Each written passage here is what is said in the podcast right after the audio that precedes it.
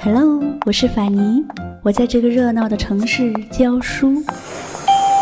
淘宝路到了，不过我喜欢“云淡风轻”这个词。如果这个时候窗外有风，我就有了飞的理由。在清淡的时光里行走，在清若素，安静若素，笑对烦扰。欢迎收听法医时间。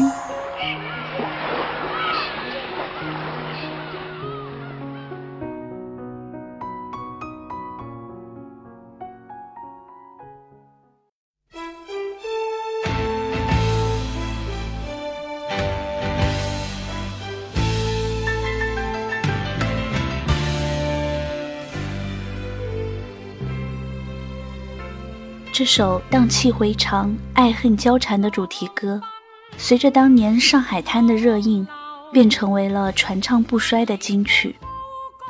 那个俊朗飘逸的许文强，柔情似水的冯程程，是上世纪八十年代人最念兹在兹的粉红色回忆。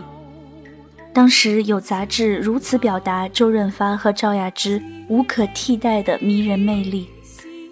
世间再无潇洒二字，红尘难觅一方佳人。的确，因为他的存在，潇洒再难旁落。周郎倜傥，别无分号。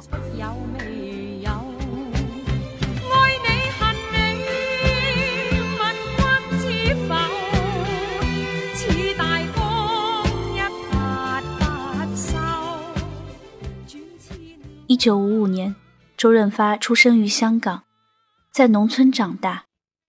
清贫的童年缺乏一切优渥的享受，但是穷人的孩子早当家。中学三年，周润发每个暑假都去电子厂打工。恶劣的工作环境尽管养成了他无比坚韧的性格，但也影响了他的视力。太多的人爱他稳重、锐利。冷峻却又深情的眼神，却鲜有人知，年少时的搏命养家，让他过早的成了近视。中学毕业，父亲卧病在床，捉襟见肘的家境让他毅然选择了辍学。多年底层的打拼，让周润发感受世态炎凉的同时，亦对人生有了更深刻的体会。最好的丰富从来不是物质，而是人生的况味和经验。这对其日后成为一个以演技著称的影视剧情，裨益良多。一九七三年，与朋友一同去应征无线训练班，起初并未被录取，但考官钟景辉看到了十八岁青年人身上璞玉带雕的潜质，于是推荐了他。周润发果然没有辜负伯乐的慧眼识才，仅仅一年之后，他便从无线顺利毕业。经过短暂的龙套生涯，便启动了他开挂的演艺模式。先是在剧集《大江南北》中脱颖而出，然后在一系列和郑裕玲合作的剧集中皆有上佳的表现。他和郑裕玲的搭档可谓珠联璧合。自此，周润发在湘江声名鹊起。其后，《上海滩》的热播在两岸三地卷起收视的狂潮。大陆观众那个时候的观影记忆是，每天晚上早早就守候在电视机旁，等待那个戴着礼帽和墨镜、披着大衣、猎猎生风、倜傥不凡的许文强。他在戏中的酷装和反骨。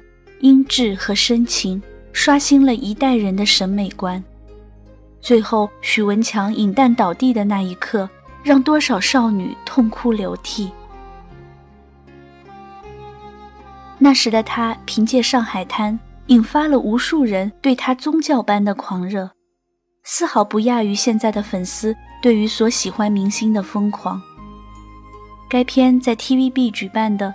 八十年代十大电视剧集评选中荣膺榜首。在出演电视剧名声大振后，他又受邀在大荧幕崭露头角。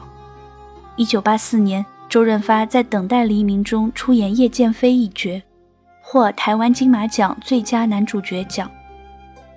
但那时在大屏幕立足未稳的他，却被人戏称为“票房毒药”。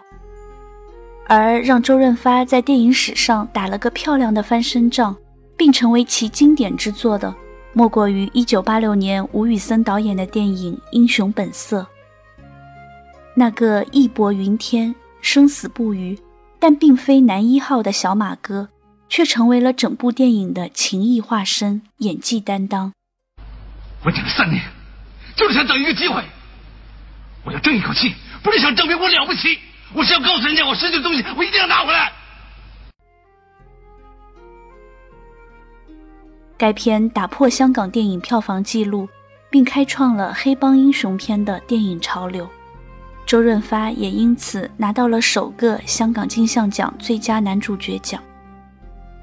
他穿着帅气的夹克上台领奖，百感交集中说的最动情的一句话是：“这个奖我等了三年。”一九八八年的香港金像奖，周润发更是以《秋天的童话》《龙虎风云》《监狱风云》三部电影同时提名影帝，以三个各不相同的角色自相角逐，所向披靡，无与争锋。这一年，由于他出色的表现，美国电影协会授予他亚洲最杰出演员。同年，他在杜琪峰的喜剧电影《八星报喜》中。尝试了一个全新的角色，那个极尽插科打诨之能事的娘娘腔形象，为他开拓了更宽的戏路。此片一举拿下当年票房的冠军。他以无可辩驳的实力回击了曾经所有唱衰他的人。其后，他的《赌神》系列与开创暴力美学先河的《喋血双雄》。更是将他的演技推向了另一个高峰。一九九五年，周润发赴好莱坞。赴美之前，周润发将以往获得的十六尊讲座全部捐献给了香港电影资料馆。此举表现出他一切从零开始的决心。为此，他花了三年的时间学习英文，并且努力了解和接受好莱坞的拍片方式。尽管在好莱坞的发展初期，由于制作机制等原因，并未一展长才，但是随着《安娜与国王》与《卧虎藏龙》的上映，周润发再一次名声大振。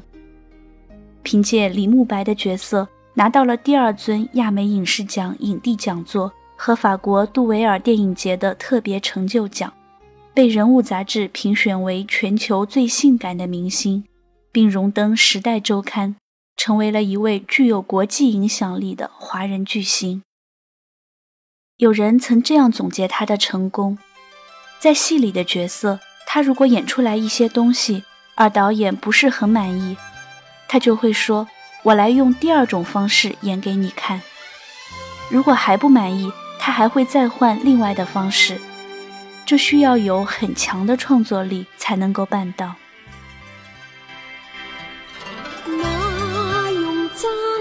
上浮名，世事似水虚无定。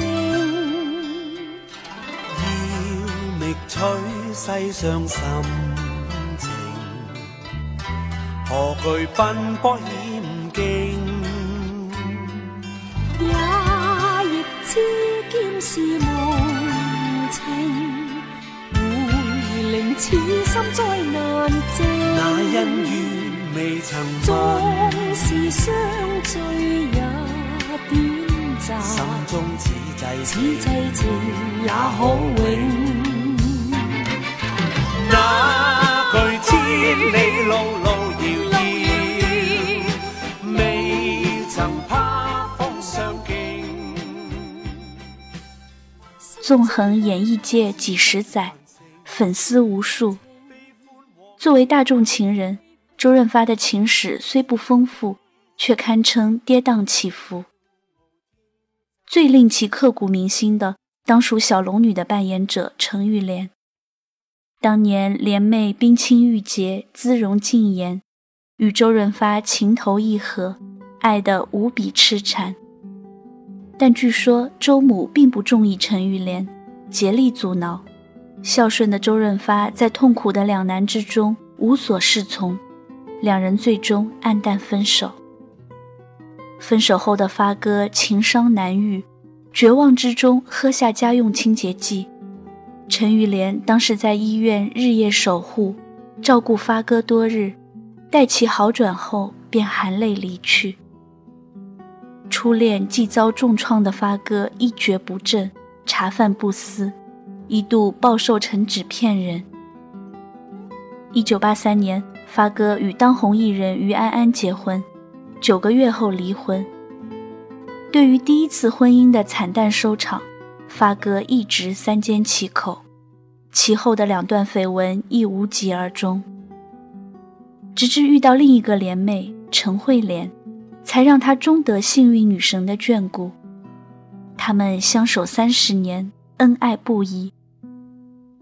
他生命中最爱的两个女人，名字只差了一个字。周润发将其归结为命运的安排。三毛曾经说：“抗命不可能，顺命太清闲，遵命得认真，唯有乐命，乐命最是自由自在。”他曾抗命不得。在百转千回后，选择乐天知命。这个莲妹尽管相貌平平，但视她为天地，不仅在生活中对发哥体贴入微，更倾尽心血助力夫君。尤其是跟随发哥到好莱坞开拓疆土，能讲一口流利英语的发嫂，不仅贴心陪伴，更妥善处理合约，巧妙平衡各方关系。发哥能成为国际巨星，除却本人的天赋异禀和锲而不舍，作为贤内助的发嫂居功至伟。但他们的婚姻也不无遗憾。发嫂曾怀孕，但临产时却因意外而使孩子夭折，猝遭打击，还未来得及享受人母幸福的她濒临崩溃。用了整整七年的漫长时光，夫妇二人才走出痛苦的阴霾。所以发哥宁愿无子嗣，也不想再让爱妻因此受苦受难。最近几年接戏不多的发哥很少曝光，偶尔有粉丝拍到他乘坐地铁、面容清癯的照片，衣着朴素，笑容可掬，形如路人。泯然众人的小马哥已经不再自带光环，但迟暮的发仔在生活里续写着他的精彩。酷爱摄影的他，在变幻无穷、色彩缤纷的光影世界中，找到了他的另一项兴趣所在。作为演员，他被镜头聚焦和调动，方寸之地难免困兽犹斗；作为摄影师，他却能坐拥万千山河，与大千世界物谈。他同时热心公益，全力推动环境保护。他还与发嫂达成一致，死后将捐出百分之九十九的财产。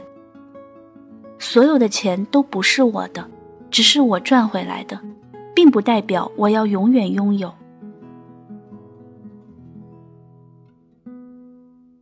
辛弃疾曾对人世代谢、世间兴衰如此感叹：“舞榭歌台，风流总被雨打风吹去。”但岁月流金，他的气宇轩昂，他营造的无数经典形象，不仅成就了一个影视黄金时代的辉煌，更让无数人的记忆因他而葳蕤生辉，绵亘以里。